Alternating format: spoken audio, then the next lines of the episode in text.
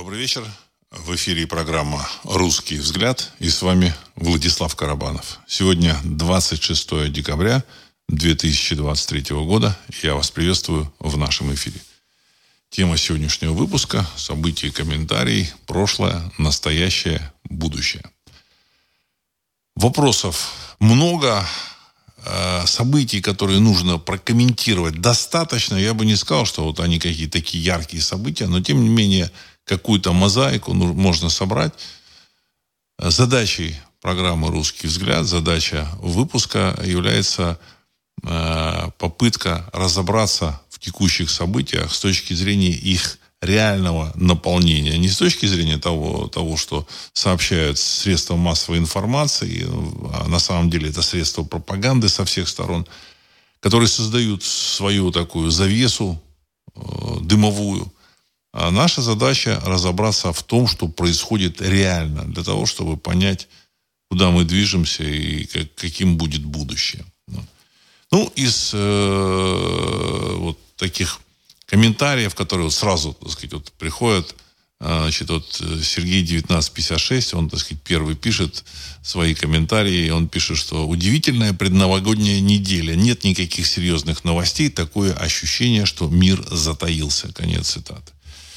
Ну, я думаю, что это и так, и не совсем так. Ну, во-первых, я хочу напомнить, что э, сегодняшний выпуск программы «Русский взгляд» – это предпоследний в 2023 календарном году выпуск. Календарным, я подчеркиваю, потому что с точки зрения астрологической Новый год уже наступил.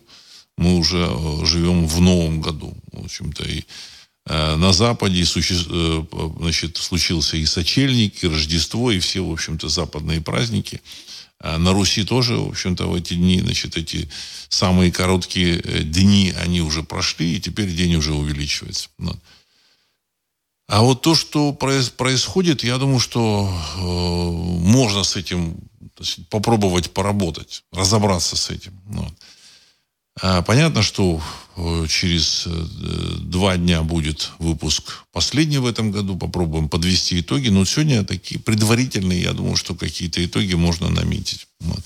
Ну, первый, наверное, самый главный итог. Э, выложен, выложен книга «Запретная история Руси», как я обещал, на сайте ari.ru с правой стороны, в правой колонке сверху вы зайдете туда и можете скачать книга «Запретная история Руси». Вы можете зайти и скачать эту книгу и начать читать. Я там написал небольшое предисловие, в котором говорится о том, что 10 лет назад она была задумана, написана. Помог мне в этом э, редактор э, книги Сергей Цветков, художник Валерий Еркитов.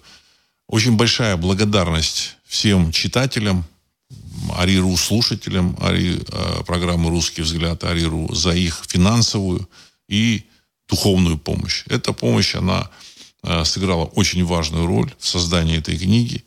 И эта помощь, я думаю, что войдет, в общем-то, так сказать, в эти аналы нашей русской истории. Потому что моя книга, на мой взгляд, это один из немногих, э, вот сейчас немногих. Потом будет таких факторов, фактов будет много. Но сейчас это один из немногих фактов обращения к реальной русской истории. Не к той, которая написана там, в общем-то, писателями по заказу там каких-то, каких-то романовых, так называемых, вот. Не к той, которая там э, писалась по заказу большевиков, значит, после 17 года, а к реальной истории, которая основана на реальных исторических фактах, которые я пытался осмыслить. Ну, вот. И вы, слушатели программы «Русский взгляд», и значит, те, кто выписал эту книгу заранее, вот, значит, э, оказали помощь, э, материальную и психологическую поддержку. Ну вот. Книга состоялась, и я думаю, что сейчас наступило время, когда ее можно выложить. Конечно, э, вот я там пишу о том, что борьба с огромным количеством фальсификаторов истории и с огромным еще большим количеством людей, запутавшихся в, этой, в этих фальсификациях, это дело непростое. Понятно, что они будут э, выражать э, всяческие негодования, кто-то там естественным, как, бы, как, это их их мир, который вот э, создан вот этой вот литературой около художественной. Вот. Дело в том, что, так сказать, та история, которая написана, это, в общем-то, литература, ну, вот, к реальности имеет мало отношения, хотя кое-какие факты они сказать, отражают э, реально. Вот. И про славян, и про Русь. Вот. Все как бы ищут Русь, никак не могут найти. В книге все это есть. Вот. Поэтому можете зайти, скачать и прочитать. Читать нужно медленно, потому что я пытался написать эту книгу достаточно простым языком, вот, но тем не менее э, тема очень сложная, поэтому, может быть, прочитать нужно даже не один раз для того, чтобы разобраться. Следующее, что хотел сказать из текущих событий. Ну, таким важным событием является окончание, ну или как бы контуры окончания спецоперации на территории периферии. Сейчас публика наверное, очень удивится, как какие контуры, какое окончание. Но на, самом, на самом деле у меня есть ощущение, что где-то за кулисами э, вопросы окончания вот этих вот, так сказать, военных действий между Россией и э, западным миром, они, в общем-то, где-то уже там обозначены. А, как, это, как эти переговоры происходили, где они происходили, мы можем только догадываться. В своем «Бояре», «Бояр» еще не выложен, но я чуть попозже его тоже выложу. «Бояре» я там предположил про анунаков. Вот. Но это, это, вот это художественное как раз произведение «Бояр». Но кто управляет, как управляет, это большая загадка. Тем не менее, эти ребята, видимо, где-то э, провели там какое-то количество раундов переговоров – Стороны выложили на, сто, на стол свои карты. Вот. И, в принципе, э, видимо, в общем, признали стороны, что э, американцы забрались на чужую территорию, потому что это территория периферии, территория 404, это в общем, в общем и целом это чужая территория, она к ним не относится. Их попытки захватить чужую территорию наскоком, они не увенчались успехом.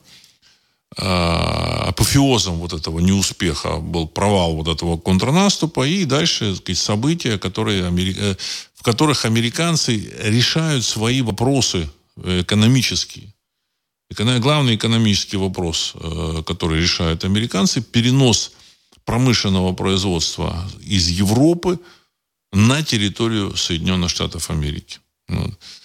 Э, они, я думаю, что с пониманием отнеслись к перекрытию Бабель-Мандебского пролива, вот вход в, Красного, в Красное море, и фактически перекры, это означает перекрытие Суэцкого канала для наиболее э, таких уязвимых кораблей, э, контейнеровозов, нефтевозов. Ну, вот. Они пошли в обход, эти корабли э, из Персидского залива, они уже пошли вокруг Африки. Все это, значит, естественно, сделает нефть для Европы дороже, менее доступной нефть.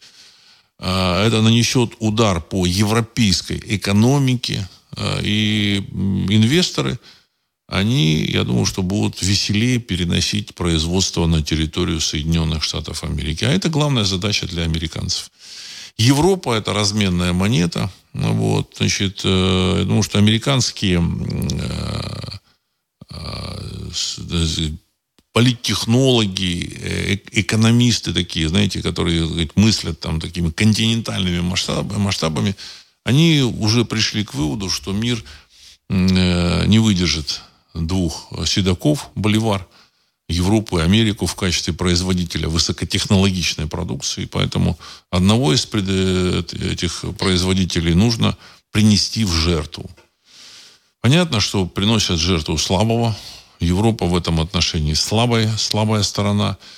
И события, вот, э, связанные с хуситами, они, и, значит, и события, связанные с, э, вокруг, с тем, что произошло вокруг э, Газы в Израиле, они, в принципе, так сказать, означают перенос центра тяжести вот туда, на юг. В этой ситуации Европа, она, в общем-то, остается один на один со своими вопросами. И в целом а, европейцы, в общем, поняли, что грядет раздел периферии, поэтому замечательная территория 404, за эти буквально три месяца. Все это произошло в последние три месяца. Стало ясно. Вот эта замечательная территория 404, они, э, ну, с ними поссорилась Польша, Словения, Венгрия и Румыния. Ну, Венгрия, она всегда плохо относилась к этой периферии, потому что договоренность, видимо, была с Россией у Орбана еще раньше. Вот.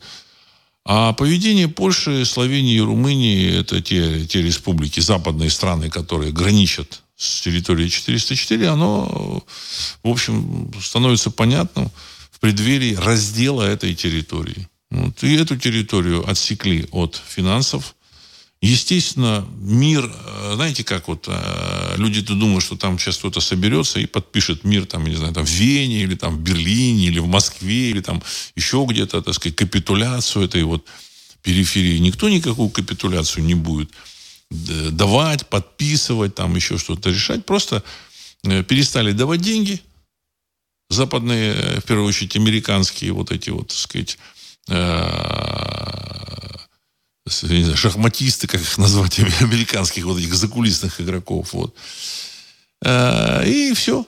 И на этом, в общем-то, так сказать, этот э, режим э, киевский, он уздуется. Вся эта клоунада с голосованием республиканцев, демократов э, в этом в Конгрессе США, когда якобы республиканцы не пропустили э, это, э, финансирование вот этой вот, так сказать, замечательной территории 404, это все для бабушек и дедушек, это все инсценировка.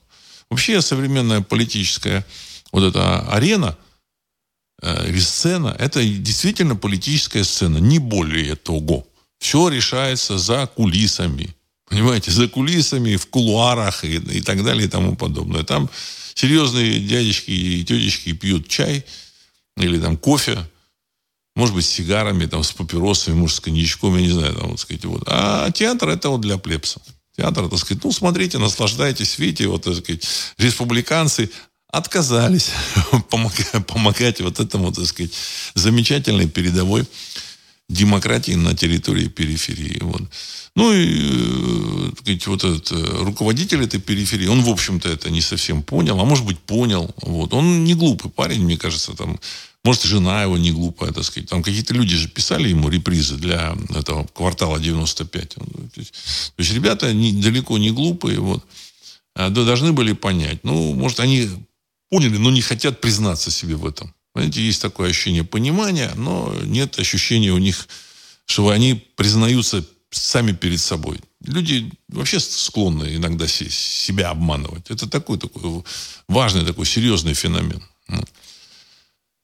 Как это будет происходить? Ну, я думаю, что э, будет это происходить в, в классическом таком, так сказать, формате. Через месяц деньги все закончатся окончательно. Ну, там э, снарядов нет, ничего нет.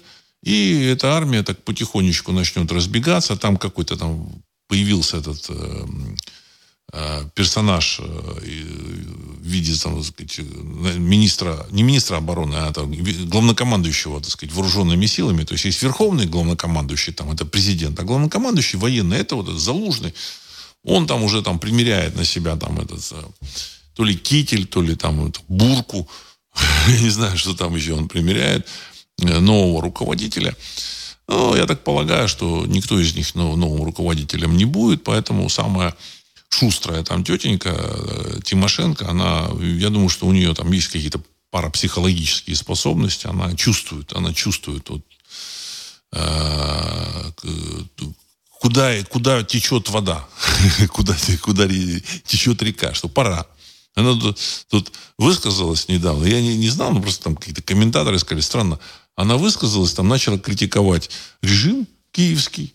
То есть у нее есть там эта фракция в Раде Батьковщина. Вот. Она начала критиковать киевский режим, что-то еще там критиковать. И ни, ни слова не сказала про Россию. Опа. Ни одного слова про Россию. Ни про агрессора, ни про чего, ни подобное. Странное, странное поведение. Я думаю, что ничего странного. Она, она всегда чувствовала, куда э, идет э, волна если так можно выразиться.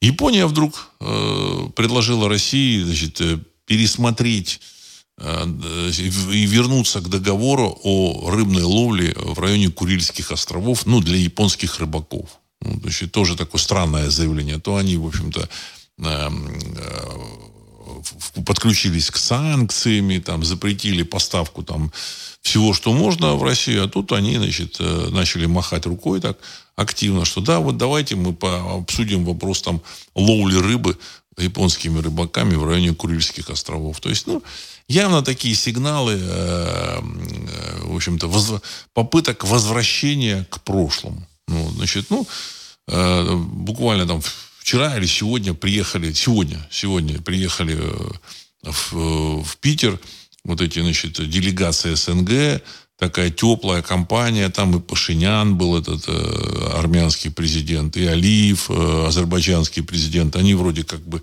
там люди воюют, вот, а, и воевали там, вот, а тут они там пожали друг другу руки, сидели рядышком, все как-то очень тепло. Там и казахский президент был, и узбекский, все очень, очень хорошо. То есть я думаю, что ребята что-то знают. Ребята что-то знают. Э, Россия, на мой взгляд, в общем-то, видимо, смогла отстоять какие-то свои э, позиции. И нужно понимать, что и российская э, вертикаль власти, и, в общем-то, западная, как за, не вертикаль, а закулисье, закулисье, они, конечно, имеют общие какие-то сказать, связи, что-то у них общие интересы. И поэтому они нашли точки соприкосновения. И мне кажется, значит, вопрос с разделом территории 404 практически решен. То есть я не гарантирую, что это вот, вот на 100% так. Но у меня есть такое ощущение, что вопрос практически решен. Другой вопрос – это вопрос о вводе валюты БРИКС. Я вот в предыдущие выпуски говорил о том, что вот такая информация прошла, либо валюты БРИКС, либо значит, какие-то там на площадках будут продавать углеводороды – Э, не знаю, как это связано с, э, с американскими какими-то событиями. Вот, значит, но там цифровая биржа в России открывается, ну, кри, криптовалютная биржа, такая интересная, так сказать, история. Раз, запрещали, запрещали, запрещали, а потом хопа, и криптовалютная биржа открывается. Очень интересно. Во что это выльется, как это, как, э, какой удар будет по доллару нанесен, я не знаю. Ну, про всем известное, значит, выкачивание денег из населения, когда населению предложили отнести деньги в банки на депозит на полгода под 16% годовых. Это такое уникальное событие в российской истории, потому что еще никогда э, депозит не платили в два раза больше, чем э, инфляция. Обычно было в два раза меньше. То есть, если инфляция была 50%, то депозит платили там, 15%. Тут, тут написал там 18%, там, было, было и 20, было и 30, и там, я не знаю, сколько было, там были большие там ставки. Но эти ставки банковского, банковских депозитов, они были ниже инфляции. А тут все наоборот. Выше. Значит, задача перед каким-то событием а связать э, серьезные деньги. Очень серьезные деньги. Вот, причем на полгода. То есть не, не, небольшой срок. В целом мы, конечно, ожидаем или должны ожидать что-то в новом году. А, возможно, э, договоренность с американцами произошла именно на базе признания того, что, в общем-то, так сказать, Европу а, в качестве жертвы. В Европе там уже там экономисты говорят, что в Европе падение промышленного производства, подчеркиваю, промышленного производства примерно 6% в год. Это официально. В реальности может быть и 10%. Для Европы это чудовищная сумма. То есть каждый год на одну десятую промышленность сокращается. Значит, э, Мерседес, я еще говорил там в предыдущих выпусках, он выпускает уже половину автомобилей относительно э, того количества, которое было в 2017 году. Половину. Понимаете? И тенденция, она э, идет к тому, что это количество будет сокращаться. И так во всем. Ну, почему? Потому что я еще так сказать, лет 7-8 назад, своих 10 назад в своих выпусках говорил, что тенденция идет к тому, что знания и технологии, они сейчас благодаря интернету могут перемещаться по всей планете. В любой точке планеты можно открыть э, серьезное производство. И используя там несколько десятков э, действительно знающих специалистов, можно развернуть это производство где угодно. Приводил в пример э, вот этот карьер в, в Папуа-Новой Гвинее или где-то вот, вот в этих местах. Это крупнейший карьер э, по добыче золота. Там в горах огромный такой разрез, в котором, значит, э, эти самосвалы которые возят э, породу, там, по 100 тонн, они там, сгру, там забирают с помощью этих экскаваторов, там, э, грузят в эти самосвалы, они там спускаются ниже, выгружают эти, э, в эти, там, грохота называют, там, перемалывают в этих грохотах эту породу, там, добывают это золото, а все это, так сказать, сваливают там куда-то в море. И на самом деле посадили за эти 100-тонные грузовики, самосвалы местных вот этих вот папуасов прекрасно водят машины. Там один из папуасов, я рассказывал историю, там, это, это я видел на канале Discovery. Один из папуасов э, проложил дорогу, дорогу 20 с лишним километров вот для этих как раз вот самосвалов от э, карьера к, к месту, где они должны разгружаться. С помощью своего там такого огромного такого бульдозера Камацу. Причем за, за эту дорогу у него просили там э, авто, автомо, автодорожно-строительные фирмы, там какие-то большие деньги просили у владельцев этого карьера. Очень большие деньги. А тут это один товарищ за скромную сумму там, и за какую-то премию, там, тоже из папуасов. Все это сделал. То есть оказалось, этих папуасов э, несложно научить водить тяжелые, сложные грузовики. Возможно, там ремонт делают какие-то выходцы из Европы или там из Америки. Вот. И все это можно переносить сейчас э, да, сравнительно легко. Единственная сложность э, невозможно перенести особо сложное или особо секретное производство. Вот как вот это э, в Голландии э, вот эта фирма, которая производит э, базу для этих чипов, там какую-то, так сказать, э, базовую архитектуру для чипов значит, делают в Голландии. Станки, которые делают базовую архитектуру, там как-то там очень сложно. Вот это вот перенести куда-то невозможно. Тут там есть секреты, которые там осваивались там десятилетиями. А, и вот это американцы, я думаю, что заберут себе. Значит, секреты там, в общем, да, автомобильных шин, тоже там есть свои секреты, тоже заберут себе, потому что там вот эти заводы автомобильных шин, там вот э, в Германии там два завода остановилось, Мишлен. Мишлен это хорошие шины, авто, автошины. Тоже они, если они где-то закрылись, они где-то откроются. Понимаете, машин меньше не стало. Китайские шины хуже. Хуже. Реально хуже. Вот. То же самое касается, так сказать, самого Мерседеса, там, Audi, BMW, э, химической промышленности. В общем-то, все это будет, ну, перекочевывать в США. Опять же, ну, это их планы. Что там будет с долларом, это вообще отдельная тема отдельная тема. Потому что э, БРИКС, по всей видимости, все-таки запустят. Хотя, опять же, мы договоренностей не знаем. Я говорил о том, что если вот никаких, ничего там не произойдет, то вот будет БРИКС. Ну, посмотрим. На каких условиях э, американцы решили уйти из э, территории 404. Ну, и, возможно, на условиях активного, так сказать, выдавливания из Европы вот, э, промышленная, такой, современная промышленность. Ну и, в общем-то, они встретились также и с новым, ну не совсем, может быть, новым, но с русским оружием. Понимаете, оружие это такая штука, что его нужно испытывать в бою. Вот они сделали танк Абрамс. Вот. Просто я вот расскажу свое, свое, свое, свое понимание. Э, сам танк Абрамс, э, они, ну, на мой взгляд, слезали у немцев с Леопарда-2. То есть немцы, значит, э, сделали прототип Леопарда-2, американцы его посмотрели, похвалили, хотели, вроде как бы пригласили, чтобы купить, но сами посмотрели, в общем-то, слезали с Леопарда-2 и сделали Абрамс. Ну, поставили туда газотурбинный двигатель, очень-очень капризный. Вот. Ну, вот как бы вот сделали такой танк современный. Но дело в том, что танк это не э, Мерседес и не автомобиль, там, который там ездит по дорогам общего назначения. Понимаете? И даже, и даже, э, и даже не пикап, который возит там, там какие-то, и не, не фура, которая возит там различные грузы. Танк это совершенно другая вещь. То есть пикап, который там везет, возит там навоз, Ну да, он там должен про проезжать через там такое легкое бездорожье. Там фура должна там наматывать там миллион километров, чтобы ее, ее покупали водилы. Потому что в Америке и, там, и в Европе очень часто водитель, он и владелец вот этого тягача. А танк это штука, которая не должна заглохнуть в, или там не, должна выдержать там, попадание в, в критической ситуации. Критических ситуаций у танка там бывает только в бою. Ему не нужно проезжать там, не знаю, там, 100 э, тысяч километров двигателю танка. Достаточно тысячи. Понимаете? Вот. Но я так говорю, что про танки, хотя я считаю, что танки уже это они устарели. Но тем не менее. Почему российские танки оказались, э, сказать, немножко эффективнее?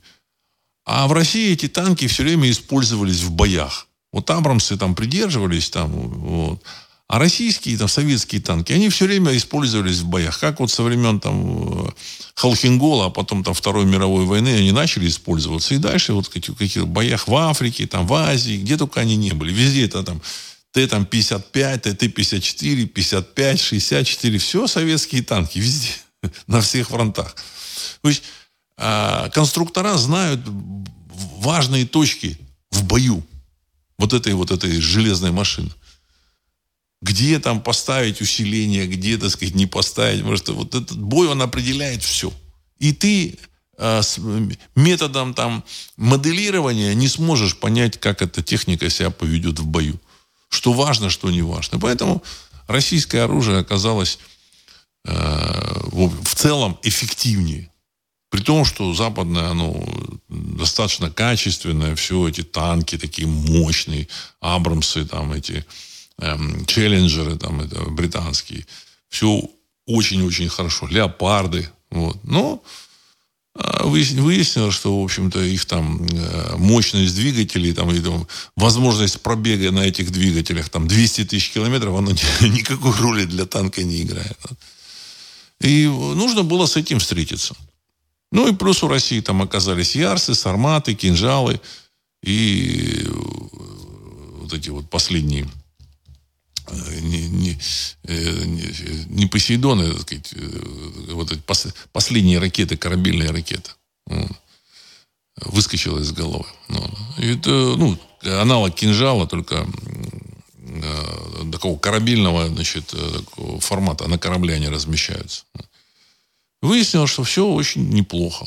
Существуют средства радиоэлектронной борьбы, которые еще не все запущены. Ну, в целом, в целом стало понятно, что изнутри Россию тоже не удалось, в общем-то, им э, взломать. Э, надо признать, что российское руководство так сказать, сообразило и начало так сказать, э, петь дифирамбы русскому народу. Причем очень так активно. Очень активно. Если раньше русские значит, лет 10 назад вот этими всякими... А цирконы вот эти, не Посейдоны, а цирконы. Если раньше представители русского народа, патриоты русского народа, я так назову, так сказать, вот, они, э, ну, ну, притеснялись, притеснялись политической системой, вот, считались тут экстремистами, всякими такими, то сейчас э, ситуация немножко изменилась. Опять же, не сильно, не, не так, чтобы сильно, но тем не менее изгнаны из России или, так сказать, э, организована возможность изгнания из России, и, так сказать, недопуска в России всяких врагов русского народа, открытых, откровенных, русофобов, которые э, существовали за госсчет в России, очень хорошо себя чувствовали. Они сейчас продолжают, так сказать, кстати, за, э, хотеть существовать за госсчет. До последнего времени они, так сказать, они получали какие-то там эти самые отчисления там. Среди ученых, э, я вот буквально вчера узнал, в России среди ученых 400 членов Академии наук, 400 ученых, или там, или 600 даже, подписали письмо против вот этой специальной военной операции, то есть в феврале прошлого года. То есть, понимаете, несколько сотен людей, которые живут на государственные деньги, что такое, так сказать, член Академии наук? Это человек, который получает деньги от государства на свои так называемые исследования. Хотя я много раз говорил э, людям, которые занимаются, ну, интересуются, не занимаются, интересуются. Что такое наука? Много раз говорил, что э, ученый к сожалению, он поставлен в такие рамки, что он уже в ВУЗе, э, он не может ничего нового в принципе создать. Это кажется удивительно. Как? Он же ученый, он уже должен создавать. Он не может в принципе создать, потому что он уже вставлен в рамки. И если он пытается оспорить аксиомы, выдвинутые его там этими э, научными руководителями, там, э, руководителями, создателями этих научных школ, если он пытается их оспорить, эти аксиомы, его выкидывают из системы. Поэтому единственное, что они могут, это вот, так сказать, бегать э, вокруг каких-то там аксиом столетней давности и, так сказать, хлопать в ладоши. Ну, могут они считать, они хорошие специалисты, как ремесленник, знаете, так сказать, вот.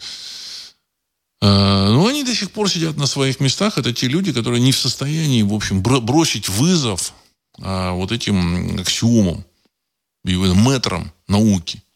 То есть та наука, когда там какой-нибудь э, Лувазье там выходил а я вот вот выдвигаю свою теорию, и вот она так вот, э, животный мир развивался вот так. Или там этот э, химик Гелюсак. Там. Эта наука ушла, исчезла. Более того, ядерное оружие, кажется, создавали, создавали его немцы, э, создавали люди, которые не связаны были с официальной наукой. Это мое убеждение. Я могу в чем-то ошибаться. Все, что я говорю, это мои мысли. Я делюсь своими мыслями. Я могу ошибаться. Вот. Но я лично считаю, что это так. Вот. То есть, но ничего я не хочу утверждать. Это тоже такой подход. Вот. Э, хотя есть нормальные ученые, я их видел, все, так сказать. Но они зажаты в эти рамки, ничего они не сделают. Это вы должны понимать. Поэтому, когда там люди бегают и говорят, надо выделять деньги на науку. Это наука выделять деньги, это, в общем, в черную дыру. Ты туда заваливаешь деньги и ничего оттуда не, не получаешь. Ничего. Потому что они все, сказать, они уже там в рамках этих вот доктрин 50, 70, столетней давности. Это еще-то 50-70 лет, это еще такие свеженькие сказать, идеи, доктрины. Как правило, это все столетние, 150-летней давности, так же, как вот в философии, значит, доктрина Карла Маркса и Фридриха Энгельса. Уже им лет 150 как минимум. Понимаете? И тем не менее, э, люди там все равно, значит, там аплодируют, все-таки изучают. Сейчас поменьше, правда. Сейчас поменьше, правда, так сказать. Вот. Изучают. В области истории то же самое. Значит, это, это все нужно понимать. Иллюзий по поводу э, открытий, которые сделают какие-то ученые, если им дать э, деньги, это, это, это просто в чистой, чистой воды э, розовые очки нужно снять. Ничего они вам не сделают э, от слова совсем. Понимаете? От слова совсем. Я знаю, видел. Им показываешь вот в области истории. Вот смотрите, Древний Египет, вот смотрите, так сказать, там третье тысячелетие нашей эры, посмотрите, какого качества там статуэтки, все, все такое. Через две тысячи лет все, так сказать, деградирует. Не, они не видят. Но это, это, это банальные вещи. А что-то более серьезное, там, типа ядерная физика, медицина, там еще что-то, вообще нужно, не, не надо подходить. Ну, хрен с ним. А, гибель. Американцы не слизывали Абрамс с Леопарда. У них в 60-х годах был общий проект танка будущего. Он никого не устроил, и обе стороны разошлись каждый в разные стороны с основой в качестве этого проекта. Конец цитаты. Уважаемый Гибель, я э, читал материалы, которые писала такая, э, такой журнал, ну, сейчас, наверное, существует, э, с, в начале 80-х, он в 70-е издавался, 80-е, он называется «США. Экономика, политика, идеология». Ну, там это, история этих танков, она обозначена. Они сначала на, на, взяли, так сказать, пригласили этих немцев с их леопардами в США на испытательные, так сказать, там, эти, полигоны для там, возможного заказа со стороны американского ВПК. А дальше а дальше э, сказать, они обкатали танки, посмотрели, им понравилось, что не понравилось, и они, в общем-то, их отправили обратно. Значит, Абрамс это ну, во многом э, отталкивался от э, Леопарда 2. Танк будущего, это он, он там что-то там появлялось, его там сделали там шведы. Ну, не будем вообще об этом говорить. Не будем. Танк можно создавать только в том случае эффективный, когда он постоянно, или эти а, конструкторы постоянно получают информацию с поля боя. А когда все умозрительно, вот это, вот, это будут стрелять оттуда, это оттуда, как будет там чувствовать себя экипаж, выяснилось, что простенькие эти советские э, Т-72 в боевых условиях, в общем-то, возможно, эффективнее. А цена так-то это вообще. Т-72 стоит, э, насколько там, новый, чуть ли не новый, или может чуть ли не новый, там 600 или 700 тысяч долларов. Ну, наверное, 600. И то это какая-то такая запредельная цена. Их там много там сделали. А, а Абрам стоит 6 миллионов долларов, в 10 раз больше. А я думаю, что три этих советских, они лучше, чем один Абрамс. По-любому. А 10 тем более. Понимаете? Да. А, ну, еще и российские танки обкатали в Сирии. Вообще, так сказать, танк, так, тактику, тактику ведения боевых действий обкатали в Сирии. Э, ну, в целом там целый набор факторов. Целый набор факторов. Наличие гиперзвукового оружия. Все. То есть никакие американцы никуда не сунутся. И самое главное, американцы, они хотели поживиться за счет России, решить свои финансовые проблемы. Ну, не получилось. Ну, у них э, там есть план Б, С, я не знаю, какой план. План Б. Европа в жертву. Все. Они начали этот план приводить.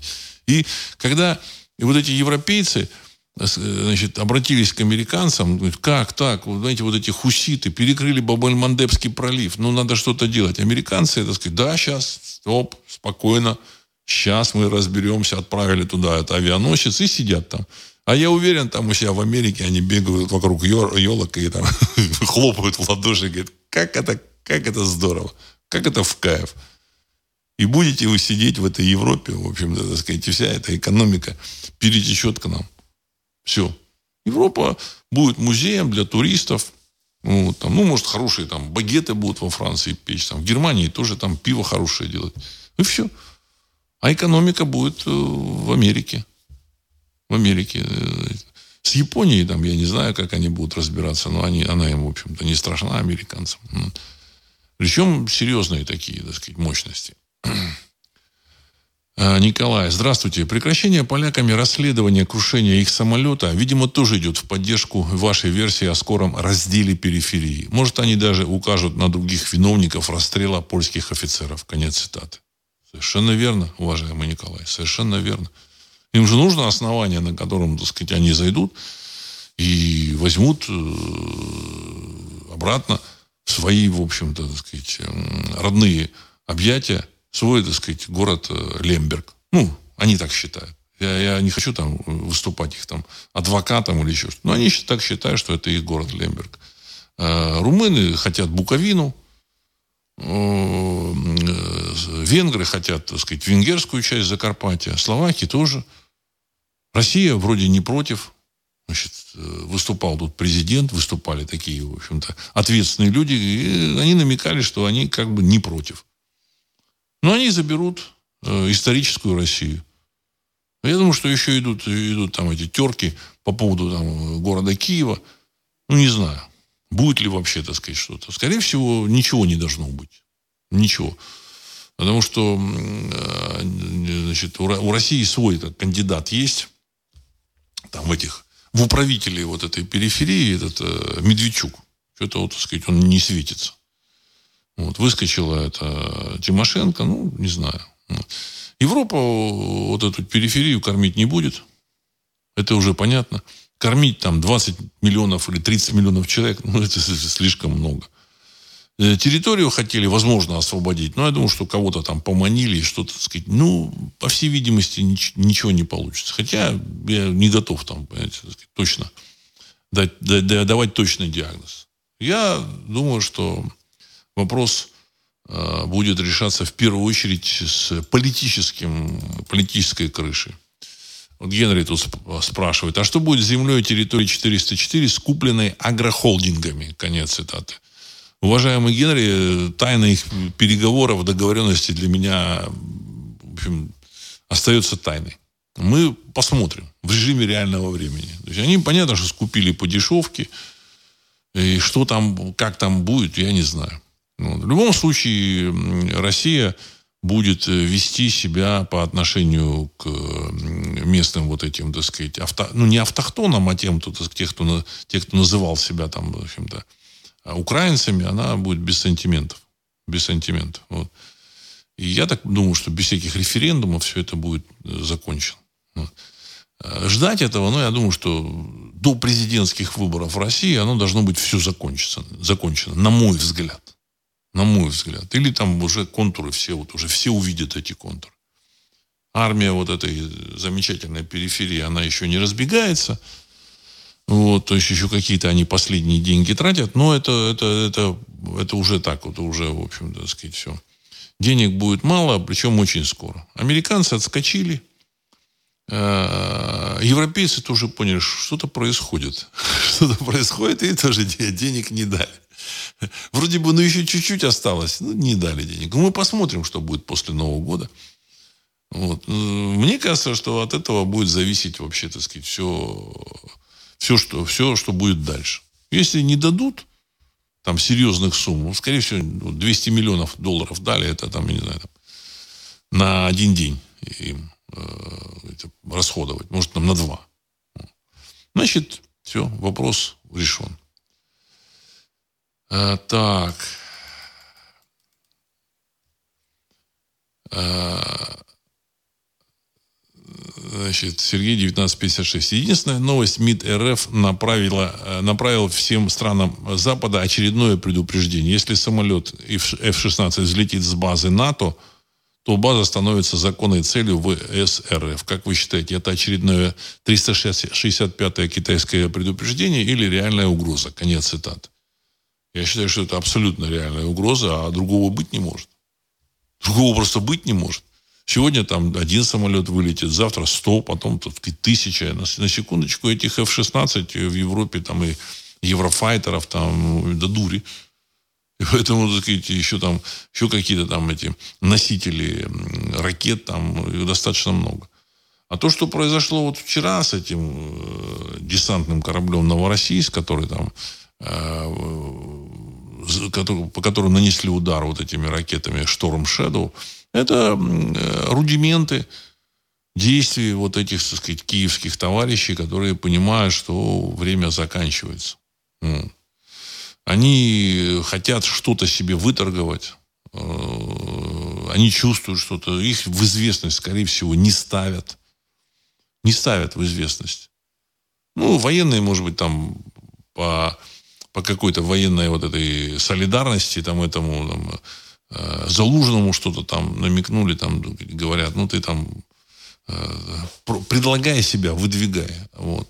Хотя вот его там, я говорил, там три месяца его не видно, не слышно было, что там за ужином и как там вообще происходит. Э, загадка. Вот. Что там за залужный. Э, дальше они, они просто смотрят э, за э, сказать, угасанием вот этого, так сказать, воли к сопротивлению. А эта воля, она угаснет через ну, в течение месяца, я думаю, если не будет денег. Много раз вот со мной там переписывались, ну, мне, мне писали, говорили, ну, у них же, они, смотрите, они же сопротивляются. Они за деньги, они работают за очень хорошие деньги. Там платятся очень хорошие деньги, так сказать. За это работает э, огромная, мощь, мощнейшая пропагандистская машина, в которую включены там западные там, э, СМИ, американские СМИ, а периферийных там безумное количество. Еще и плюс э, российские вот эти вот товарищи на подхвате тоже, так сказать, там собирали денег для ВСУ, ну и так далее и тому подобное. Не будет денег, никто не будет воевать. Перед этим они уничтожили экономику, способ там э, что-то заработать. Ну, чего там делать? А нечего делать. Хочешь э, денег каких-то, чтобы что-то купить там в семью? Ну, иди вот, бери автомат и, и вперед. Все. Но эти люди тоже закончились. Они там разбежались. Э, в целом, я, вот я так вижу. Может быть, э, а, ну, какие-то там нюансы, в нюансах другое. Меня там иногда упрекают, говорят, ну вот вы там что-то там не, не так увидели. Я вижу вот этот переговорный процесс. Он очевиден. А чем это все закончится, во что выльется, какие тут плюшки, какая из сторон получит, это сказать, большой вопрос. То, что американцам, американцы решают свой вопрос за счет Европы, то есть им, видимо, на переговорах сказали, а что вы от России хотите сырья? Ну, мы продадим. Давайте вот BMW берите, Мерседес берите, там, Bosch концерн, э, или там еще концерны, так сказать, да, э, э, которые там нефтехимические, перевозите туда. Нефтедоллары должны уйти, это тоже очевидно. Поэтому американцам, так сказать, дай бог спасти свою финансовую систему. Какая уж тут Европа. Они вместе спастись не могут. Не могут. В Европе, к сожалению, моему сожалению, в Европе будут, возможно, сложные годы впереди. 6% сокращения промышленного производства – это очень серьезно. Знаете, это то, на чем Европа жила – на, на чем она могла оплатить там какие-то социальные, оплачивать социальные расходы, так сказать, вылизывать свои города, э, создавать вот этот фасад замечательный. А тут оно уже там шестой год сокращается. Понимаете? Вот. Сегодня там, я смотрел там отрывок из российских этих новостей, там они сообщали, из Германии там огромное количество едет праздновать Новый год в Россию. Через Калининград, там, ее, то есть и что-то купить. Вот знаете, там интервью там какая-то там девочка говорит, да, мы едем, вот э, мы хотим что-то там купить, привезти, так сказать, вот. вот. А кто-то хочет землю купить в России, землю, квартиру хотят купить. Знаете, люди все меняют уже вектор. Странное дело, в России еще, так сказать, тоже там много работы. Я уверен, что Европа очень активно, значит, Э, европейцы, так сказать, включатся, так сказать, э, в российскую политическую жизнь. Потому что их там тоже списывать нельзя. Но то, что у них там другого, другого выхода не будет, там, конечно, там будут фирмы, которые будут создавать средства, э, предметы роскоши, там какие-то яхты дорогие, там какие-то там э, самолеты, там, так сказать, вот. Но основная масса, которая делала, клепала дешевые там автомобили, там Рено, какие-нибудь Фиаты, все это исчезнет. Все это, в общем, будет выпускаться в, Китае, в Индии. А это, это базовая основа их э, процветания. Значит, э, плюс у них коррупция, как выяснилось у европейцев. Светлана, добрый вечер. Получается, что американцы выкрутились со своим госдолгом, и США пока сохраняются в существующем виде. Конец цитаты. Уважаемая Светлана, я э, просто привел вам свое понимание происходящих процессов и их логики американской. Как у них все получится, э, это тоже большой вопрос. У американцев есть огромные проблемы со своими, в общем, расовые проблемы, со своим населением.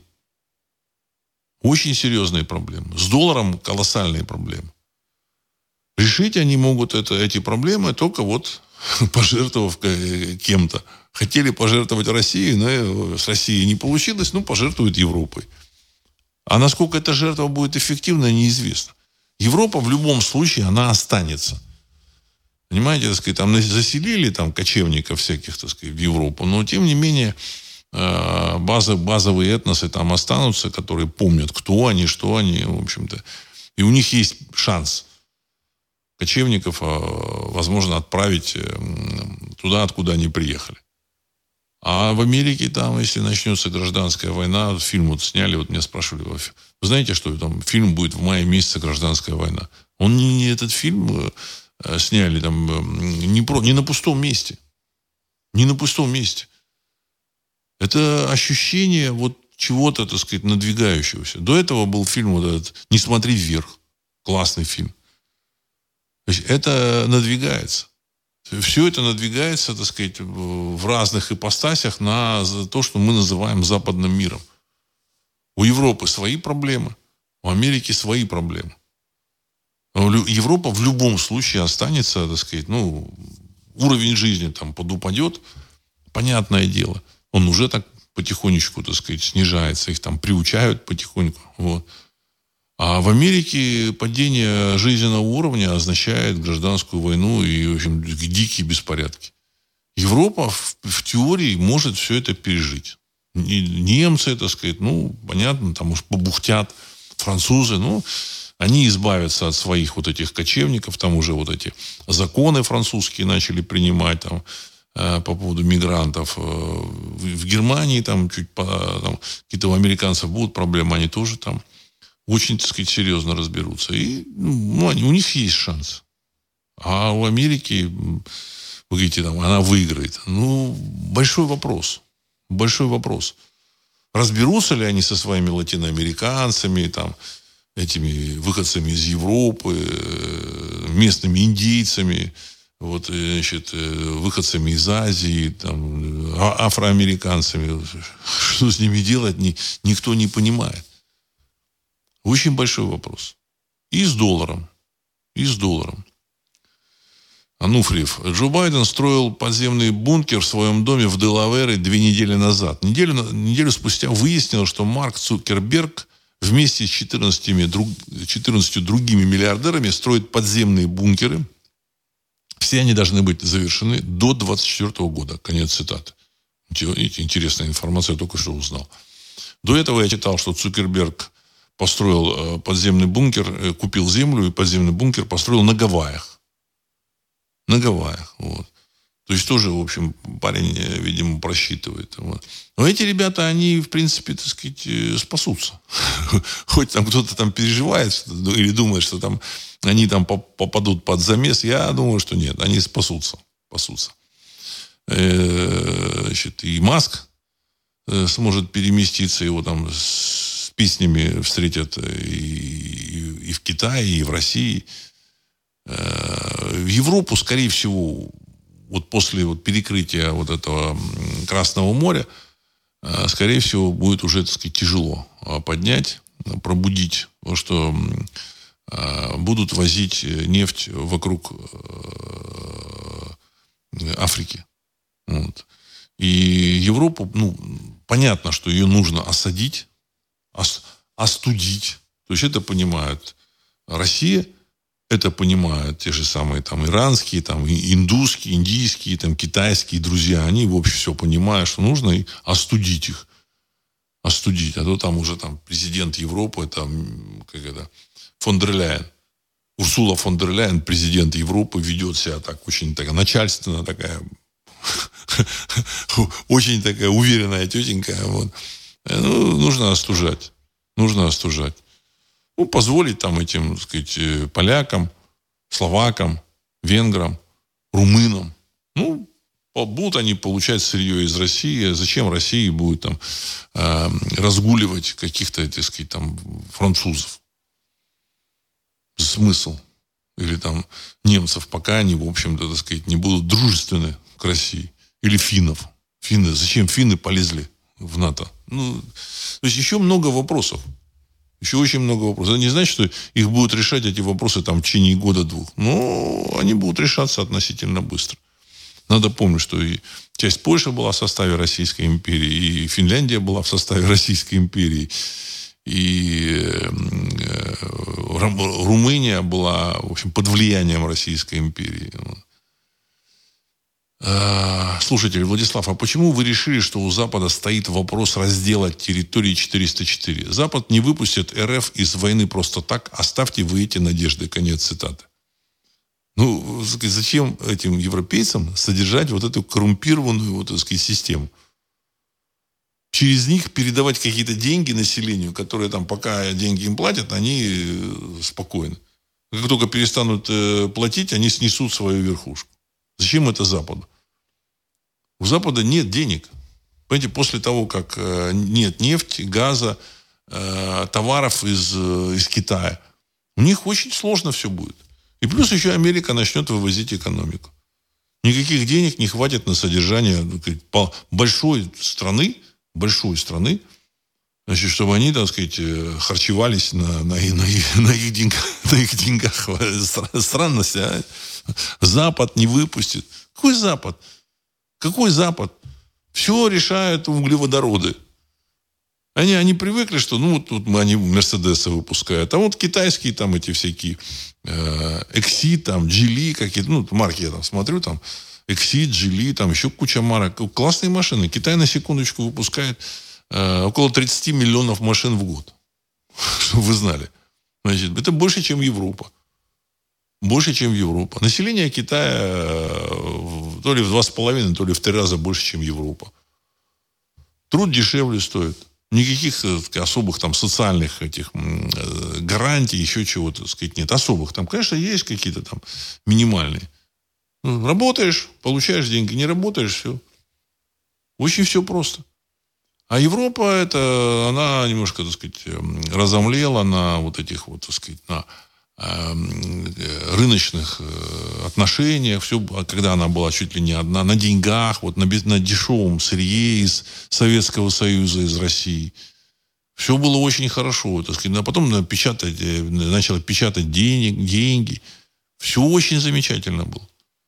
Но на самом деле в современном мире э, Э, кроме там каких-то там ну, сложных технологий, там типа создания самолетов, Airbus, все можно перенести в замечательный Китай, даже в, Россию, там, в Казань. Раз так щелкнул пальцем, и все, и в Казани. Ауди будут производиться. Я не удивлюсь. Мы откроем как-нибудь там, так сказать, интернет. А, э, головная фирма Audi будет располагаться в, городе Казань. Ну, а почему нет? Почему нет? Перевезли оттуда из э, концерна Audi, там, вообще, из Volkswagen, там, пару тысяч немцев самых толковых. Остальных можно набрать в Казани. Люди э, умеют работать. Поэтому мир вот тот, он ушел. Секретов всяких, так сказать, там, понимаете. А была, был такой важный секрет отливки пушек. Вот, я рассказывал его, что пушку нужно на год э, болванку закапывать в землю. Что там в этой земле происходило, Никто не знает, но, в общем-то, пушка после этого стреляла там в 10 или в 100 раз больше, чем та, которая не, зак... не закапывалась в землю. Русские знают эти секреты, еще массу секретов. И плюс у России есть нефть, газ, лес, уголь. Уголь тоже, так сказать, ресурс. Э, запасы лития, территория, значит, связь со всем миром, пожалуйста, сказать, там, перекрыли Европу, ну, перекрыли, развели руками, начали через Каспийское море там, строить железную дорогу, будут через Иран там возить нефть. Вообще никаких проблем. Будут э, дорогу в Китай делать, сделают, вообще никаких проблем. Убрать вот эту коррупционную составляющую, и Россия просто там начнет двигаться семимильными шагами. Очень сильная коррупционная составляющая от совка еще. Содержание э, всяких дармоедов, в первую очередь вот тех, которые там сбежали, вот этих, или там ученых, которые тут подписали против России, значит, там, о прекращении войны СВО. Все, все, все нужно завязывать. И не только в России, во всем мире это будут с этим завязывать. Наталья Пермь Добрый вечер. Благодарю за ваше видение Вселенной. Вопрос. Когда закончится 42 месяца или я что-то пропустила? 42 месяца, так сказать, что-то я тут э, не совсем значит, э, могу там сообразить, какие 42 месяца. Э, что-то крутится, крутится в голове, в голове. А, который в, в апокалипсисе? Ну, вот не знаю. не, не знаю. Может, уже заканчивается. Может, 20... Уже закон, сам этот самый закончился. Вот этот период, когда там, вкалывание там, и запретов, и карантина. Он уже закончился период. А когда все перейдет в более активное строительство другого мира, не, не знаю, мы ожидаем. Я, я лично ожидаю. Я лично ожидаю. Вот. И мы все, в общем-то, сказать, все население России будет принимать самое активное участие в строительстве нового мира. Я вообще в этом не сомневаюсь. Нужно, нужно это понимать, что новый мир после того, как обвалится вот эта долларовая система, он будет. То есть Америка, может быть, удержится, сохранит вот благодаря переносу промышленности что-то у себя, так сказать, какой-то там внутренний порядок, и дай бог им здоровья. Э, Но самой долларовой системы э, совершенно очевидно не будет. Когда они могли печатать деньги и покупать все на этом свете. Этой системы не будет. Европа, она была музеем, и она станет окончательно музеем. Никто вкладывать деньги в территорию, где нет сырья, не будет. Или нет э, достаточно дешевого сырья. Дешевое сырье могла, сырье могла поставлять Россия. Нефть, газ, лес, уголь, ну и там всякие, так сказать, природные ресурсы. А вести вокруг Африки там, или там в Африке добывать, знаете, много чего в Африке не, не добудешь. Это не очень надежная система. Надежнее в Китае, вот насчет предприниматель даже, там, инвестор. Как он мыслит? Вот поставьте себя на место инвестора. Как он мыслит? Он хочет вложить какие-то свои деньги, так сказать, небольшие, большие, но так, чтобы это было надежно. И он, значит, у него есть предложение от фирмы э, в Китае, от фирмы в России и от фирмы в Германии. Он подумает, что в Германии, знаете, так сказать, что-то плохо с логистикой, там газа нет, того нет всего. В России там, возможно, надежнее. В Китае тоже надежно. Э, примет решение. Вот. Я вообще не исключаю, что часть европейской промышленности будет перекочевывать в Россию. Промышленность Европы процветала за счет России. Россия э, эксплуатировала своих э, крестьян. В советское время сказать, рабский труд за счет рабского труда существовал. А Европа процветала. Сейчас Россия движется, опять же, сказать, не факт, какими там, насколько там прямо, она движется к рыночной экономике, в, в рамках рыночной экономики. В рамках, это, в рамках этой экономики э, продовольственная программа там, решена. Без всяких э, решений да, ЦК КПСС. Помните, да? ЦК КПСС там решила, что там в такой-то пятилетке будет решена продовольственная программа. Все. Э, люди сами все делают. Конечно, препятствий очень много. Очень много. Значит, в головах у людей совок очень серьезный. Сергей 1956. Дорогу в Китай уже строят. Стройка идет уже по Нижегородской области. Конец цитаты. Ну, медленно строят, Сергей, если так по-честному. Медленно. Вот. Но шелковый путь он был. Россия была на этом шелковом пути. Она богатела. Через этот шелковый путь может быть снабжение там и не только там, так сказать, России, но и той же самой Европы. Но уже это будут, так сказать, уже готов, готовые товары. Готовые. Европа будет потихонечку сползать, сползать в, в музе, музейные форматы. Музейные. Будут показывать замки немцы. У них очень много хороших замков. Вот. Будут показывать там свои там, эти там одежды вот эти швабские, там, э, шляпа с пером, там, эти, как бы, куртки, там, эти замшевые, все, шорты, пиво там пить, все отлично. Кукольные деревни, вот, все, все хорошо. Все хорошо. Вот. Ну, и, э, а дальше, как бы, самые умные там будут переезжать туда, где есть э, ресурсы. Все это уже было. Понимаете, Европа еще там там тысячу лет назад Европа была э, глухой окраиной мира. Самые, самые активные, энергичные, прогрессивные вещи там делались там на территории там, Индии, Индонезии, э, вот этих стран. Посмотрите там эти индусские храмы, там, в общем, как их делали, до сих пор не пойму. А Европа была глухой окраиной. Это последние там 500-600 лет за счет конкуренции они там рванули вперед. Сейчас э, движение их будет слегка там заторможено. Ну и самую главную роль играет, конечно, энергия и готовность э, использовать э, прогрессивные какие-то открытия. А у них тоже наука вся закоснела. Я там был. Хочу сказать, что там все очень-очень тяжело, очень-очень грустно. Очень грустно. Понимаете? Вот. Вот там есть такой ЦЕРН, Центр европейских ядерных исследований. Они тут все как это исследуют вот эти... Э, ЦЕРН это большой там синхрофазотрон, там что-то они, э, да, они исследуют. Ну, я общался, так сказать, вот, или там какие-то мои знакомые общались с этими учеными, вот, и когда там речь шла о каких-то серьезных прорывных вещах, они значит, начинали э, волноваться и говорили, что даже если вы мне продемонстрируете, вы не докажете. Ну, понимаете, с ними бессмысленно разговаривать. Бессмысленно. Они там говорят, надо все равно, даже если у вас что-то есть, вы должны 10 лет доказывать э, э, эту э, те, теорию, теорию, вот, и всякую такую хрень. Понимаете, вот. Так что относитесь к, это, к этой науке европейской тоже, в общем-то, прохладно. прохладно. Вот. Андрей Тушинов, Владислав, добрый вечер. США решили оттяпать часть арктического шельфа. Для чего? Конец цитаты. Ну, это им нужна морковка. Это, ну, какая-то провокация своему населению, что у нас все есть. Вот под эти доллары у нас есть огромный этот шельф. Тут триллионы тонн этой нефти. Все у нас есть, есть обеспечение долларов. А под долларами нет, э, я говорил, что в прошлом выпуске, скорее всего, нет золота или очень мало этого золота. Вот. А дальше, так сказать, золото – это база. Понятно, что золото сам, само по себе товар, но тем не менее это база.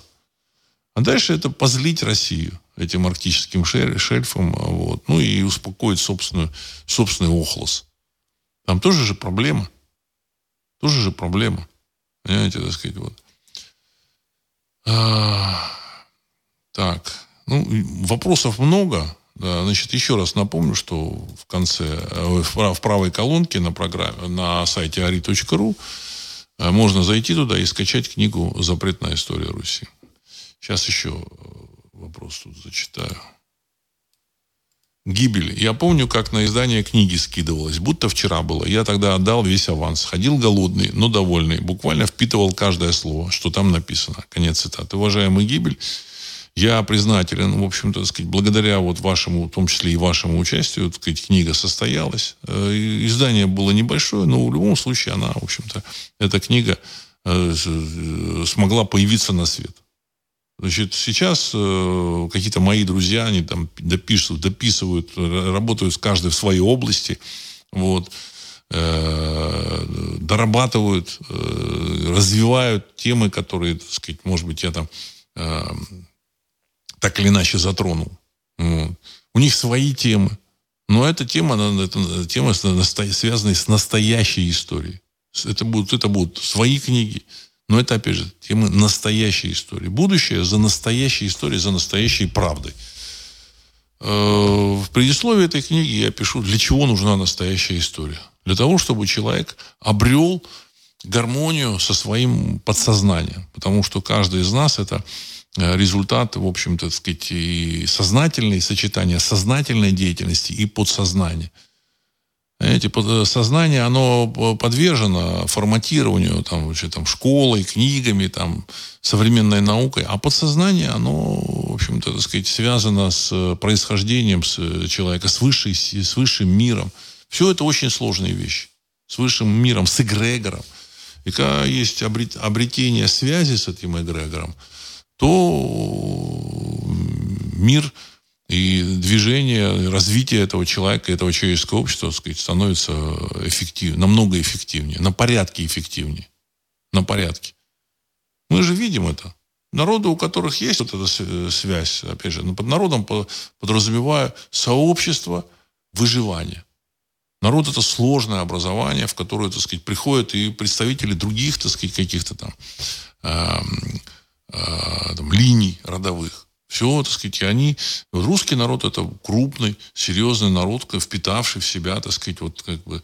Э, ну, как бы стержень, конечно, это, так сказать, это, он восходит как к скифам, но на своем пути мы впитали очень, так сказать, много таких э, индивидуумов, индивидуальных, так сказать, линий, и, и получился такой народ, который, в принципе, так сказать, э, может выстоять в этой серьезной борьбе, которая есть. Я надеюсь, что все, все будет хорошо. 42 месяца закончится. как в апокалипсисе сказано, что вот этот период будет 42 месяца. Может, он уже закончился. Вот. Э, будем ожидать э, хороших событий. Свет виден в конце туннеля. И на этом я хочу завершить сегодняшний выпуск. С вами был Владислав Карабанов. Программа «Русский взгляд». Через несколько секунд композиция «Могучий прилив». Всего доброго.